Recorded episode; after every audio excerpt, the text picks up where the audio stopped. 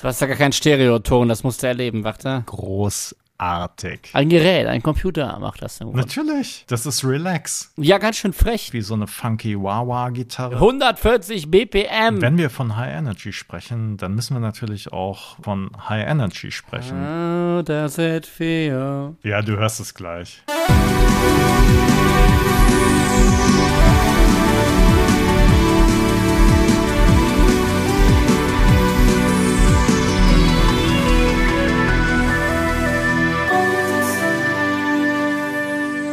Boys of Summer, der 80er Podcast, ist zurück mit Folge 17. Und wir sprechen heute über ein Thema, mit dem ich meinem lieben Kollegen Alex schon seit geraumer Zeit in den Ohren liege, nämlich über Alex, komm, sag's einfach nochmal. Wir sprechen über High Energy. Hinrich. Hinrich, genau. High Energy Music, ähm, die in den 80er Jahren sehr populär war. Und Alex, woran denkst du, wenn du, also außer natürlich meine Begeisterung für diese Musik, die ich irgendwie in, in diesem Jahr entdeckt habe oder entwickelt habe, äh, woran denkst du bei High Energy Music? So, die in diesem Jahr entwickelt tatsächlich. Ähm, ja, ja, das ist wirklich so. Boah, gut, dass wir einen Podcast machen. Ähm, Perfekt. ich muss sagen, ich denke am ehesten und werde es immer tun, auf jeden Fall an Frankie Goes to Hollywood. Und damit haben wir natürlich eigentlich ein riesiges Thema, was wir heute ja eigentlich ausklammern können und getrost auf Folge Nummer, äh, ja, eine vergangene Folge verweisen können. Vier, fünf, Nee, sechs, ja, schon ich weiß es ja, nicht. ein bisschen ja. weit später gegen 10 oder 8 oder so. Ähm, genau, wo wir uns über das wunderbare Album Welcome to the Pleasure Dome im Boys of Summer Podcast unterhalten. Mit Songs wie Relax, Two Tribes und Power of Love. Also, wenn euch eigentlich nur das interessiert, gerne rüberschalten und später wiederkommen. Aber ich glaube, Eckhard, wir wollen uns heute ein bisschen ähm, ja, an der Geschichte und an weiteren berühmten Beispielen, aber auch an der generellen Kategorisierung von High Energy ein bisschen versuchen, oder? Denn ich finde, das ist ja so ein Thema, was Natürlich, ja. nicht wirklich trennscharf ist. Was ist das? Also, es ist Disco-Musik der 80er Jahre. Also, der Teil des Synthie-Pops, der tanzbar ist. Es ist auf jeden Fall äh, voll elektronische Musik, die tanzbar ist, ja, genau. Und ähm, vielleicht müssen wir, um High Energy äh, zu begreifen, warum das eigentlich ein Stil der 80er Jahre ist, nochmal zurückblicken. Denn Disco-Musik gab es natürlich auch vorher und es gab natürlich auch in den 80ern andere Stile, die tanzbar waren. Denken wir einfach nur mal an Italo-Disco. Ne? Wir hatten in den letzten Folgen auch da ein gutes Beispiel, nämlich Vamos a la Playa. Mhm. Ja, ist ja auch extrem tanzbar. Ist aber kein High Energy. es ist tanzbar, aber es sagen. grooved vielleicht nicht so. Und das ist ja vielleicht, wenn wir ein bisschen nach den Wurzeln von High Energy suchen wollen, schon mal ein ganz guter Anhaltspunkt. Denn du sprichst ja über die Tanzmusik der 80er. Das klingt ja schon, als würdest du es von etwas separieren wollen. Vielleicht von der Tanzmusik der 70er. Ja, wenn wir in die 70er Jahre gucken, dann äh, sehen wir erstmal, in den 70er Jahren haben sich Diskotheken entwickelt. überhaupt, Tanzende ne? Menschen. Also was tanzende Menschen, genau. Also wir haben einfach ähm, äh, Tanztempel mit guten Musikanlagen und Lichteffekten. Ne? Wir denken da an, äh, auch an die Disco-Kugel, die da an der Decke hängt. Ähm, dann haben wir natürlich äh, ja Musik. Also es war ein großes, ähm, große Bewegung im Grunde genommen, die sich da entwickelt hat. Äh, alles war plötzlich tanzbar. Die ganze Musik musste tanzbar sein. Die Bee Gees haben ihr Comeback gefeiert mit dem Soundtrack für nur Samstagnacht mit John Travolta. Nur Samstag, nur Samstagnacht, nur Samstagnacht. Hammer. besser bekannt als Saturday Night Fever. Und das war so eine große Bewegung. Selbst die Rolling Stones kamen nicht an Disco-Musik vorbei. Und die Schockrocker, jetzt halte ich fest, Kiss. Kiss hatten ja auch I Was Made for Loving You. Das heißt also, es war wirklich eine große Bewegung. Und ähm, wie das immer so ist, wenn dann der Tanzfilm zur Bewegung kommt oder beziehungsweise der Film zur Bewegung, dann ist irgendwie so der Höhepunkt erreicht und ab da kippt das alles. Also bei, bei Kiss Ähm. ist es ja nun mal wirklich äh, relativ eindeutig, wo sie von Tanzmusik beeinflusst wurden. Mich interessiert aber doch brennend, wo das bei den Rolling Stones der Fall war. Miss You. Miss You, natürlich. 76. Also es, es galt mal wieder, den, den Zeitgeist zu adaptieren. Ich meine, wir haben das ja auch bei, bei anderen Rockbands ja. schon äh, in den 80ern gesehen. Wir denken an Status Quo und weitere. Und ähm, ja, aber es ist ja relativ oft so, dass bei Trends, auch musikalischen Trends oder Tanztrends oder wie auch immer, das dann irgendwann plötzlich nicht mehr so cool ist, ne? Genau. Ähm, da, da habe ich neulich was Interessantes gesehen, und zwar im schwedischen Fernsehen, da ging es um ABBA. Und äh, da hatte man in den 70er Jahren, wurde dann halt gezeigt, hat man Leute auf der Straße gefragt, so, ja, wie findet ihr eigentlich ABBA? Und dann sagten die so, ah, wir hassen die, wir finden die scheiße. In Schweden? Ist scheiß Musik. In ja. Schweden, ja. Und gleichzeitig haben sie aber selbst allein in Schweden Millionen Platten verkauft. Ne? Also das heißt, man kann natürlich auch mit so einem musikalischen Trend nicht auf Dauer dann alle glücklich machen. Nein, aber das, das gehört heißt, ja dazu. Also ich meine, das war schon in meiner Kindheit war das so, also es gab McDonalds so, wo halt angeblich keiner hingeht, was aber super läuft und die Kelly Family so, ne, wo was angeblich niemand hört, aber halt immer auf Platz eins ist und ähm, ja. ja.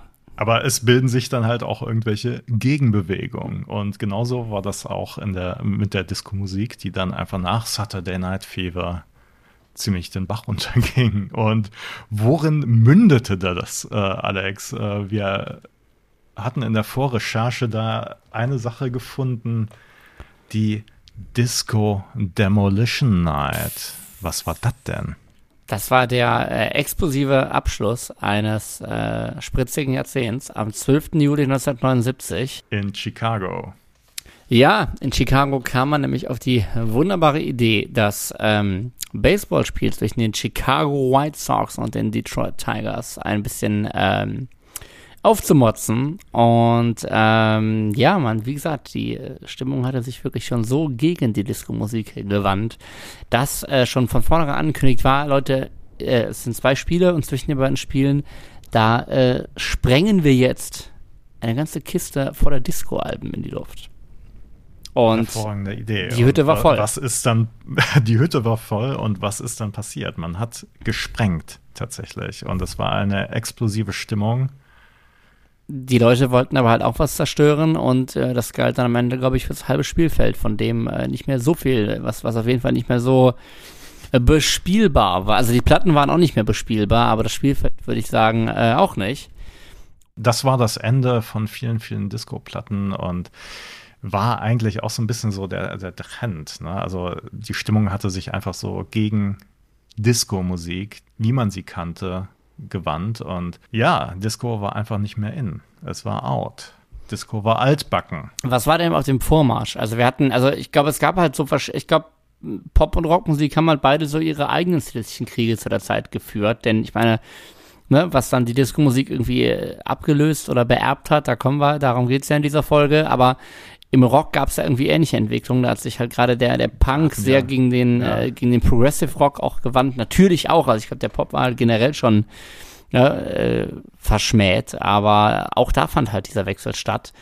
Und ähm, ja, und trotzdem hören wir diese, diese Züge der Disco-Musik, gerade aus dem teils auch sehr, sehr funkigen Spiel, zum Beispiel von äh, Gitarristen Nile Rogers von Chick, eigentlich bis äh, tief in die 80er dann auch hinein. Also, wie, wie gesagt, ist hier Nile Rodgers als, als Kultproduzent war später auch noch bei, äh, hat bei Duran Duran mitgearbeitet, hat bei David Bowie mitgearbeitet. Aber. Wir hatten drüber gesprochen, ja, genau. Genau, aber darum soll es heute gar nicht gehen, sondern es geht um High Energy und. Disco-Musik in den 70er Jahren war dann irgendwann out, aber die Leute haben ja nicht aufgehört, irgendwie tanzen zu wollen. Das ist ja ein Grundbedürfnis und nur weil die Form jetzt altbacken ist, naja, dann bildet sich halt was Neues. Ne? Und äh, da kommt jetzt High Energy ins Spiel. Und äh, High Energy ist einfach eine ja, andere Spielart. Nicht? Also man kann natürlich auch nicht sagen, High Energy hat sich jetzt jemand ausgedacht. Oder ähm, also man kann zum Beispiel sagen, Donna Summer äh, mit I Feel Love, was dann später von Bronski Beat auch gecovert wurde. Ähm, Donna Summer 1977, die hat eigentlich schon so einen High-Energy-Hit gehabt, hm. nur hat das halt damals niemand so genannt. Und ähm, wenn man jetzt halt so im Rückblick äh, guckt, ja, dann könnte man sagen so, ja, nee, das ist eigentlich ein High-Energy-Hit. Und ähm, was ist eigentlich High Energy gegen die 70er Jahre, die Disco-Musik? Ähm, High Energy ist halt voll synthetisch, während in 70er Jahren ähm, die Disco-Musik häufig noch mit einem Bandfundament eingespielt wurde. Geigen durften nicht fehlen. Ähm, du hattest immer irgendwie so eine funky Wah-Wah-Gitarre und das entfällt halt in High Energy alles. Man könnte jetzt High böse Energy sagen, es, es, wäre da irgendwie mehr Leben drin gewesen mit allen Sachen, die du aufzählst. Also natürlich, es hatte, es hatte ganz klar mehr deutlich diese, diese, diese funkigen oder auch teilweise, sage ich mal vorsichtig, souligen Ursprünge und ne, organische Instrumente und ähm, mit, ne, mit allem, was in den 80er Jahren einfach an, an, an Instrumenten, an Synthesizer-Möglichkeiten aufkam, war das jetzt auch wirklich, ja, es war, es war, wie du sagst, es war vollsynthetische Musik und damit kam auch so eine vollsynthetische Härte, würde ich jetzt mal ganz äh, vorsichtig sagen oder so. Also wir hören ja auch nicht umsonst zur selben Zeit, natürlich bei Kraftwerk, aber auch anderswo, äh, so Techno-Frühformen irgendwie so. Ne? Da wird sich halt auf den und plötzlich wird halt nicht mehr mit der, mit der checkenden Gitarre halt irgendwie so, sondern mit dem, mit dem genau. harten, pulsierenden Bass oder so getanzt. Und äh, ja, vielleicht wurden die Boxen in der Disco dann auch noch mal größer und äh, es musste halt irgendwie noch mal mehr wumsen, ne? Genau, also was man halt feststellen kann, ist, dass äh, das, was wir jetzt High Energy so im Rückblick dann nannten oder nennen, dass das halt in der amerikanischen Gay-Community ähm, dann sehr populär wurde. Also es gab dann halt äh, in San Francisco, in New York und so weiter, gab es dann halt Leute, die genau diese Tanzmusik produziert haben. Da ist dann zum Beispiel, äh, sind dann Namen zu nennen wie Patrick Cowley mit seinem Song Managy. Und mhm. ich würde mal sagen, da hören wir einfach mal rein. Wie hört sich eigentlich so 1981 High Energy Music an, die in den äh, nicht im Mainstream populär war, aber die dann halt quasi äh, Vorbild wurde für eine größere Bewegung. Ich würde sagen, Patrick Cowley, Managy, wir hören einfach mal rein. Das war Managy von Patrick Cowley oder Cowley und ähm, wow, das längste Serienintro der Welt mit acht Minuten irgendwie. Nee, aber es hat, es hat schon so ein bisschen, ähm, also dieses, wie sie einfach dieses, dieses Wort ins Zentrum gestellt haben.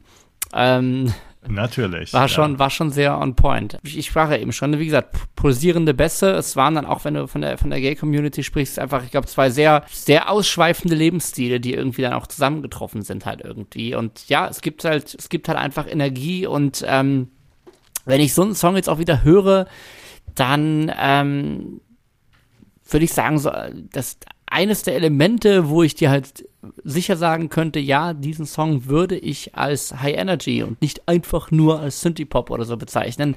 Ja. Ist halt eigentlich wirklich dieser, ähm, diese Bassläufe. Also du hast halt genau. sehr, sehr oft dieses dim dim dim dim dim dim dim dim dim dim dim dim diese diese Oktave. Hier hattest du sogar noch immer so Töne dazwischen mit dem aber ne, das, das, das darf dann auch ruhig mal einen Song durchgehen. Und ich finde eins, äh, ich habe ich hab jetzt nicht die Expertise zu sagen, eine der frühesten Einsätze, aber ich glaube, ein, ein, Lied, das davon sehr dominiert ist und schon etwas früher erschienen ist. Also du sprachst ja gerade schon davon, wir haben hier Musik, die vielleicht nicht so im Mainstream war, was das aber sehr in den Mainstream getragen hat und sich, äh, ja, sehr durchgehend daran bedient ist, meiner Meinung nach, das ist natürlich das wunderbare Blue Monday von New Order. Ah, du hast völlig recht. Ja, klar. Ähm, und das ist wirklich so was, ne, wir haben eben gesagt, es gibt Dinge, die, die nudeln sich da relativ schnell tot. Und ich finde, das wurde ja durchaus auch ähm, in den 80ern mit, mit, mit Synthie-Pop gemacht. Es gab dann immer diese Special Dance Remixes von Songs, womit man dann sowas irgendwie acht Minuten in die Länge gezogen hat und man merkt so, eigentlich passiert im Lied. Halt. Ja, schon, genau, aber ne, und dann wurde aber hier nochmal was herkopiert und hier und irgendwie, klar, ne, für die, ich glaube, für die Disco, wenn du dich halt irgendwie treiben lässt, dann reicht das. Und äh, Blue Monday ist für mich wirklich so der heimliche Star, weil es wirklich zeigt, wie man über, ich weiß nicht, was sind es, acht Minuten oder so, trotz dieses durchgehenden dim dim dim dim dim dim dim dim dim dim dim dim äh, unglaublich viel entfalten kann. Das Lied verliert nie seine Tanzbarkeit und ist im Grundgerüst auch sehr, sehr simpel aber es passiert sehr, sehr, sehr viel darüber, sowohl in Harmonien als auch im perkussiven Bereich. Und ähm, ja, so schön kann High Energy sein. Wunderbar, genau.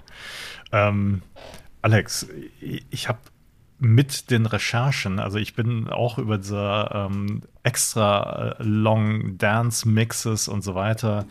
Ähm, ich, ich bin über eine CD gestolpert, da bin ich eigentlich auch so erst drauf gekommen. Und zwar ähm, gibt es noch einen weiteren Produzenten, der High Energy wirklich High Energy produziert hat. Und zwar ist das Bobby Orlando. Mhm. Und der ist eigentlich, ich weiß nicht, für, für Unmengen an Songs verantwortlich, unter Unmengen an Pseudonymen oder er hat Unmengen äh, Songs für andere Künstler geschrieben. Und er hatte dann ab 1982 eine eigene Band quasi äh, ins Leben gerufen. Und zwar waren das The Flirts. Mhm. Und die sind eigentlich auch äh, mit diesem High Energy bekannt geworden. Und, Beziehungsweise die äh, Marke The Flirts die, die, als die ja, Menschen dahinter. Ja, ne? Äh, genau, weil er hatte die, ich weiß nicht, wie es, warum es so war, aber ähm, er hat, äh, es waren drei Sängerinnen bzw. Tänzerinnen, die im Vordergrund standen und er hat sie halt irgendwie jährlich oder halbjährlich dann ausgetauscht, aus welchen Gründen auch immer. Und äh, The Flirts bestanden dann weiter, aber es waren immer neue Gesichter. Aber ähm, die Klammer war immer, es ist eine Blonde dabei, eine rothaarige und eine Brünette. Das ist das Wichtigste gewesen, offensichtlich. Aber da sieht man ja doch, wie vielleicht auch ein bisschen mehr der, ähm, ich will nicht sagen, hat der, der, der Bandkult vielleicht irgendwie, wie wir ihn dann ja doch eher noch auch vielleicht um die Bee Gees oder ganz besonders auch um ABBA in den 70ern erlebt haben, plötzlich so ein bisschen in den, äh, in den Hintergrund rückt, irgendwie hinter den, ja, hinter den Liedern, hinter den, hinter den Bandnamen, aber auch hinter, den, hinter dem Sound einfach irgendwie. Die Leute wollten ja. einfach, wollten einfach Energie und man, es ist nicht so, dass man so, mh, hm, was machen die Bee Gees denn als nächstes irgendwie so, sondern ja, ja, genau, genau. An, andererseits, er, er hat natürlich, er hat die Musik gemacht, er wollte aber nicht im Vordergrund stehen. Mhm. Da war es naheliegend, dann einfach äh, andere Gesichter zu wählen und äh, dass die dann halt ausgetauscht wurden. Ja, das hat er dann halt in Kauf genommen. Ähm, ich würde einfach mal in äh, einen Song der Flirts reinhören. Und zwar ähm, der größte Hit ist von 1982, also ziemlich nah auch noch an äh, Manergy. Und zwar 1982, der heißt Passion. Jawohl. Bei uns in der Spotify-Playlist. Passion. Ja, Passion von The Flirts. Und ich meine, wie sehr darf man sich beim, vom Bassriff bei New Order bedienen? Aber äh, wir haben ja schon gehört, es ist einfach ein, ein relativ durchgehendes Element, was diese Musik prägt. Genau, und äh, was man bei Bobby Orlando, also wie gesagt, er hat sehr, sehr viel produziert, später sogar die Pet Shop Boys auch, bevor die bekannt geworden sind.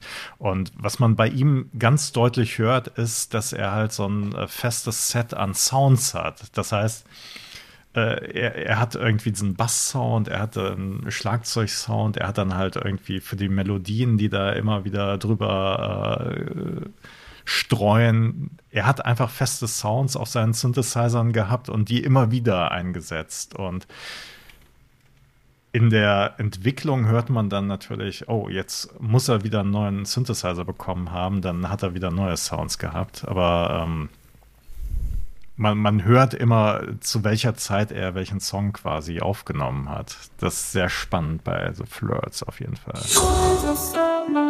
Ein anderen Künstler, den Bobby Orlando noch produziert hat, das war der amerikanische Performer Divine. Performer?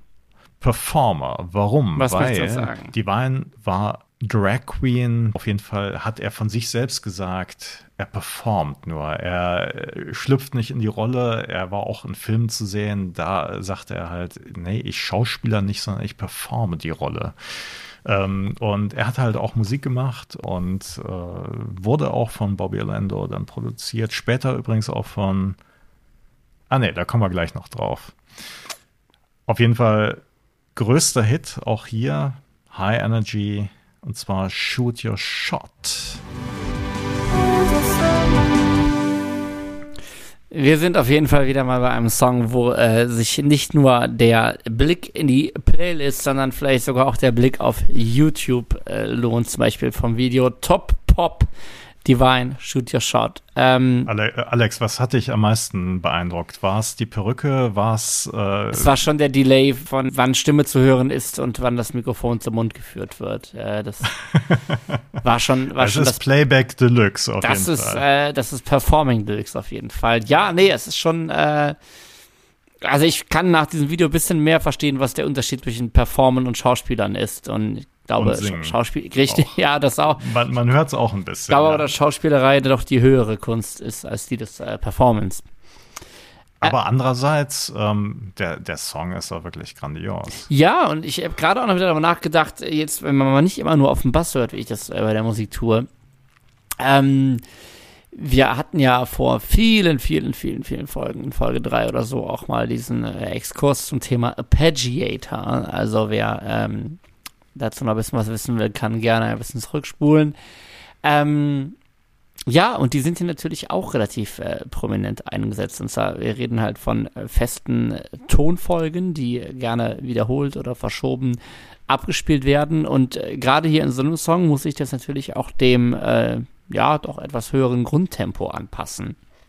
Und das sind einfach so Dinge, wo ich sage, ich würde das nicht schaffen, das von Hand zu spielen, glaube ich teilweise. und äh, ich nehme an, die meisten Leute damals auch nicht. Und das ist natürlich interessant. Man sieht teilweise durchaus auch bei vielen High Energy, ja, Bands, Gruppen, Videos, wie auch immer, ähm, wie sich Leute wirklich noch so eine, so eine, so eine Kiste, die das Ganze über MIDI steuert, auf dem Keyboard oben draufstellen. Also ne, nicht mehr der Musiker oder die Musikerin gibt den Befehl, spiel jetzt den Ton C dann den Ton D und dann wieder den Ton C, sondern ein Gerät, ein Computer macht das im Grunde. Und ähm, ja, wie gesagt, das findet hier auf jeden Fall auch ordentlich Verwendung. Es gibt natürlich auch noch die Möglichkeit, und wir wissen jetzt nicht, wer sich woran bedient hat, diese Sachen einfach ein bisschen langsamer von Hand einzuspielen und dann einfach schneller zu drehen. Ich glaube, Bobby Orlando hat damals schon Arpeggiator gekannt und die auch exzessiv eingesetzt. Ähm, wenn wir von High Energy sprechen, dann müssen wir natürlich auch von High Energy sprechen, denn mhm. es gibt auch einen Song, der 1984 veröffentlicht wurde und äh, quasi das Genre nochmal populär gemacht hat. Und zwar äh, sprechen wir natürlich von Evelyn Thomas und ihrem Song High Energy. Und Alex, ich bin mir fast sicher, du hast überhaupt keine Ahnung, wovon ich spreche. Aber sicher doch, ich bin doch, ich bin ah. doch, ich ah. surf doch hier parallel. aber du hast nicht die Single zu Hause. Ich habe nicht die Single zu Hause, aber mal gucken, wie es nach der Folge aussieht. Sollen wir einfach mal reinhören, Alex? Wir hören einfach rein. High Energy, Evelyn Thomas. Bei uns in der Spotify-Playlist. Das war Evelyn Thomas mit High Energy und uns sind zwei Sachen aufgefallen. Einmal, wir hatten schon mal drüber gesprochen bei den nervigsten 80er-Jahres-Songs. Das war so eine Sache, die mir irgendwie aufgefallen war. Das war diese exzessive Fröhlichkeit. Und das andere, Alex, was wirklich, äh, es ist einfach so offensichtlich. Was ist noch äh, total auffällig bei diesem Song? Dass äh, wir hier der Bass nicht auf zwei Tönen pumpt, sondern auf einem. Und das hat natürlich eine ziemlich deutliche Parallele zu Relax von Frankie. Frankie Goes to Hollywood, die wir in dieser Folge vom Voice of Summer Podcast ein bisschen aussparen, denn spult mal zurück, wir haben schon eine ganze Folge über dieses wunderbare Album. Ähm, ja, ganz schön frech, ne? Und vor allem kommt ja, wenn ich zurückdenke an, ähm, an die exzessive Fröhlichkeit oder an über Sunshine Reggae haben wir mal gesprochen, dass ja auch so ein bisschen aufgedrückt werden soll, was das eigentlich gerade ist, ne? Das ist Reggae und in dem Fall ist es hier, das ist High Energy. Und das ist dann schon, okay, du hast diese mh, mm, Strömung in der populären Musik, die gerade recht erfolgreich ist. Und dann nimmst du dir halt den Titel dieser Musik und dann auch noch das Bassriff von einem der beliebtesten Titel dieser Musik und machst dann, willst dann halt die Hymne halt High Energy äh, das, das ist jetzt, das ist jetzt unsere Musik, das ist jetzt unser Lebensgefühl. Aber auf diese Idee, dass sich äh, vielleicht auch einfach mit der Strömung, mit dem Lebensgefühl, mit der Musik High Energy äh, auch äh, durchaus noch ein bisschen mehr Geld generieren lässt, sind natürlich auch noch andere Leute gekommen. Und wir sprachen eben schon über, äh, Produ über Produzenten, die äh, durchaus ihren, ihren Trademark-Sound haben und auch imstande sind, ähm, aus welchen Absichten auch immer, den verschiedenen Künstlerinnen und Künstlern aufzudrücken. Und da kam natürlich gegen Ende der 80er oder der zweiten Hälfte der 80er ein äh, Phänomen in Form eines Produzententrios auf. Ähm, ja, dass die, dass die Maßstäbe auf jeden Fall nochmal so ein bisschen äh, du, du verschoben sprichst hat. von Dieter Bohlen und Anders. Meinst oder? Steve Benson. Ähm, nee, tatsächlich nicht. Ich spreche nicht von äh, Brother Louis, Louis, Louis, sondern ich spreche von I Should Be So Lucky, Lucky, Lucky. Und es geht um Stock Aitken Waterman. ganz genau. Und die haben natürlich die Zeichen der Zeit erkannt, wie du richtig sagst. Und ähm, sie haben dann quasi Künstler von Bobby Orlando unter ihre Fittiche genommen, nämlich äh, besagte Divine. Und äh, aber auch andere Sachen produziert, natürlich. Ähm, Bananarama, über die wir auch neulich schon gesprochen haben in der Sommerfolge. Und Stock Aitken Waterman haben einen Coversong für Bananarama produziert, womit die einen riesen Hit hatten. Und zwar war das Venus. Und Venus ist natürlich eigentlich so High Energy, wie wir es kennen. Im Grunde genommen ist der, der Rhythmus dann noch energetischer, es sind noch mehr perkussive Elemente im Hintergrund zu hören. Es ist wirklich wie so ein Funkenfeuerwerk in Akustik, also in, in Sound gepresst. Und ähm, ich würde auch sagen, eines der bekanntesten ähm, Werke, das uns Stock Aitken Waterman verschafft haben, neben I Should Be So Lucky, äh, ist uns natürlich auch begegnet und vielleicht ist das ja schon sogar exemplarisch äh, für die Arbeit dieses Produzententrios, nämlich in unserer Folge zu den nervigsten Songs der 80er und ähm, hieß so? Ja, ne? Nervigste Songs, ne? Ähm, zu nervigsten Songs der 80er und äh, das habt ihr uns sogar damals äh, über die Instagram-Kommentare vorgeschlagen. Es geht natürlich um Rick Astley und Never Gonna Give You Up. Ist das noch Energy? Kann man bestimmt zur Diskussion stellen, aber es ist auf jeden ich Fall. Ich finde äh, nicht. Ich finde nicht, weil ich, ich finde, bei, bei Rick Astley steht natürlich schon so seine Stimme im Vordergrund. Und der Sound, klar, der war dann halt äh, irgendwie immer der gleiche. Und das zeigt nämlich genau, dass wie austauschbar nämlich im Grunde die Komposition oder auch einfach die Musik im Hintergrund geworden ist. Denn ich weiß nicht, ob ihr mal versucht habt, irgendwie so den zweit- oder drittbekanntesten Rick Astley-Song aus der Zeit zu hören. Du merkst halt. Du Ich habe keine Ahnung, nicht, ne? welcher das, ist- sein soll. Äh, Ich, ich auch nicht, aber ich habe mal irgendwann irgendwo in- im Radio gehört und ich, ich war halt der festen Überzeugung, das ist Never Gonna Give You Up und habe so gewartet, bis der Refrain kommt und er kam einfach nicht, sondern irgendwas anderes. Und ähm, wie gesagt, mag kein High Energy sein, aber ähm, zeigt auf jeden Fall, wie Produzenten wie Stock Aitken Waterman das Ganze, äh, durchaus die ganze Popmusik der 80er gegen Ende in eine immer gleichförmigere äh, Richtung getrieben haben. Ähm, die vielleicht einfach, ja, nicht mehr auf, auf, auf so viel äh, Gegenliebe gestoßen ist, vielleicht auch aus gutem Grund, aber es ist schon lustig, wie wir eigentlich dann die Parallele wieder zu den Problemen der 70er Jahre haben, dass Musik plötzlich als nicht mehr zeitgemäß empfunden wird. Und dann kamen die 90er und dann haben wir Gigi D'Agostino bekommen. Nein, Wie schön. ich, ich äh, schweife ab. All das und mehr äh, kann man nachlesen. Ich möchte den Lesetipp dalassen, denn das äh, Musikmagazin meines Herzens laut.de hat äh, 2016 Peter Waterman für ein Interview gewinnen können, wo er ähm, äh, durchaus sehr, sehr ehrlich und auch nicht ohne Stolz über die damaligen Zeiten redet. Ähm, trägt die wunderbare Überschrift an Drogen kamen wir nicht ran und äh, ja, ob vielleicht das das Problem war, sei jetzt auch mal wieder dahingestellt. Ähm, Vorteil ist aber, es ist auch davor noch ziemlich viel Schönes passiert im Synthie Pop und in der High Energy. Eckart, was hast du noch auf dem Zettel? Ich habe hier noch auf dem Zettel Dead or Alive. Ich weiß nicht, ob dir das was sagt. Ähm, Selbstverständlich, also das ist auch ein Lied. Irre Das Frisur, ähm, Augenklappe, ganz wichtig, und Fähnchen, die flattern. Und der Song natürlich High Energy pur. You Spin Me Round. Und das ist auch mit Sicherheit ein Lied, jetzt zu deiner Frage, ob mir das was sagt, das wurde mir mit ganz bestimmt auch in meinen heiligen 2000ern mal in irgendeiner Coverversion um die Backe geschlagen. Also und ich weiß es gerade nicht, aber ist für mich ein Lied, das, äh, ja, das ist gut, es gibt viele Lieder, die waren immer da, ne, aber ähm, doch, hier Anfang 2006 kam der Song wieder in die Top 5 von Großbritannien. Was war's? Werbespot für ein Auto? War es äh, was anderes? Nein, es ist sogar, äh, es, es war sogar keine grausame Coverversion von Gigi D'Agostino, sondern ähm, der Sänger der Band Dead or Alive, Pete Burns, hat äh, 2006 bei Celebrity Big Brother teilgenommen. Wie und äh, ja, und kurz drauf war die Originalversion wieder in den Charts. Wie irre ist das denn?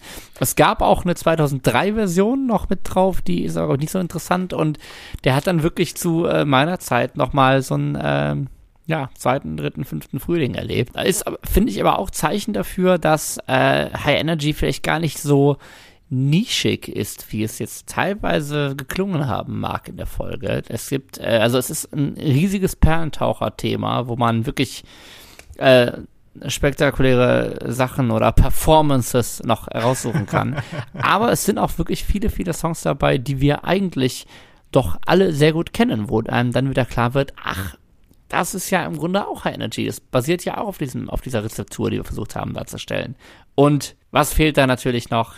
Also ich finde, Bronski Beat gehören da auch rein. Wir haben mhm. einmal Small Town Boy und sie haben natürlich auf ihrem Debütalbum The Age of Consent auch Donna Summer gecovert, I Feel Love.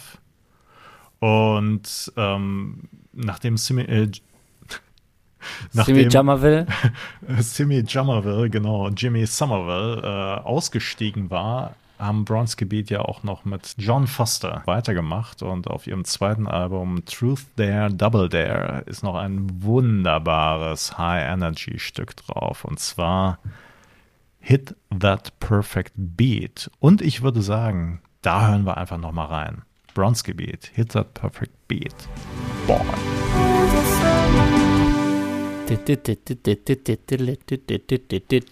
140 BPM. Das ist der Perfect Beat. Geil, oder? Hammer.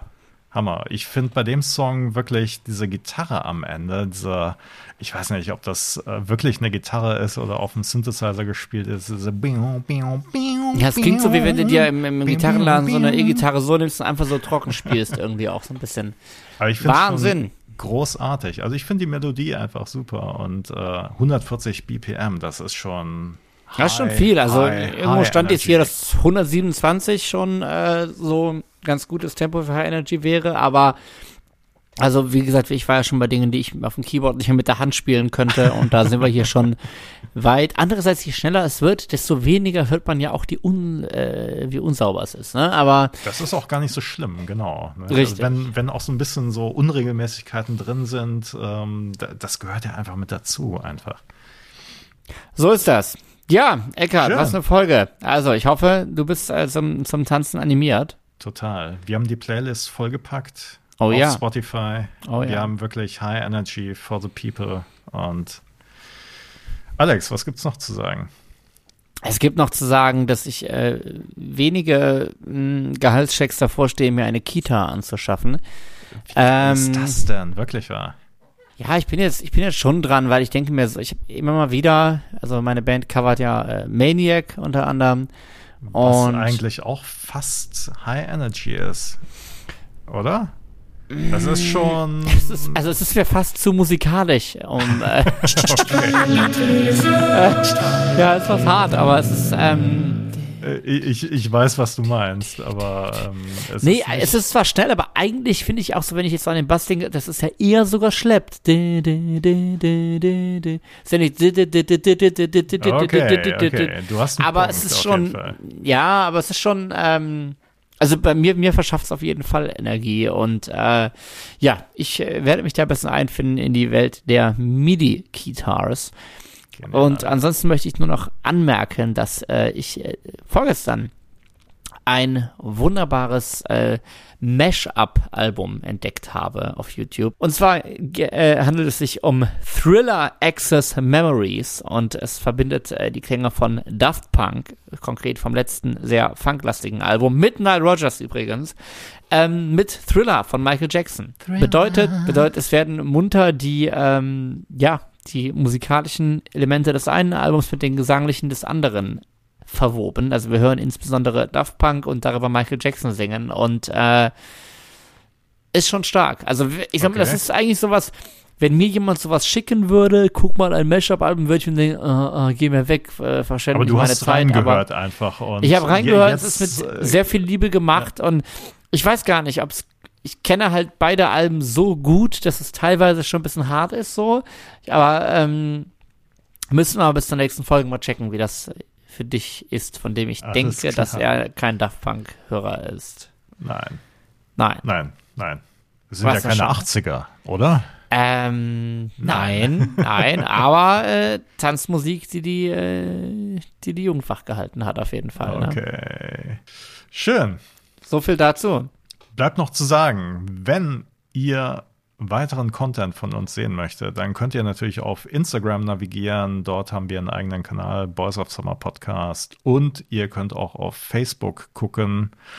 Und wenn ihr sagt, hey, der Alex, der bräuchte mal eine Kita in seiner Sammlung, dann könnt ihr auch auf Patreon gucken. Und uns ein paar High-Energy-Token rüberschieben. Bitte, bitte, bitte. Er braucht einfach eine Kita. Ich sehe das. Wenn wir, wenn, wenn Patreon das finanziert, dann werde ich das Ding in der nächsten Folge auf jeden Fall mitspielen. Ja. Bis dahin, bleibt gesund und munter und ähm, wir hören uns in zwei Wochen wieder. Keep the energy alive.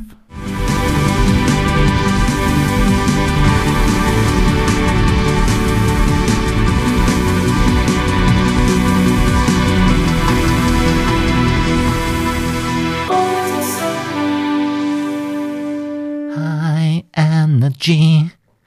Your love is lifting me.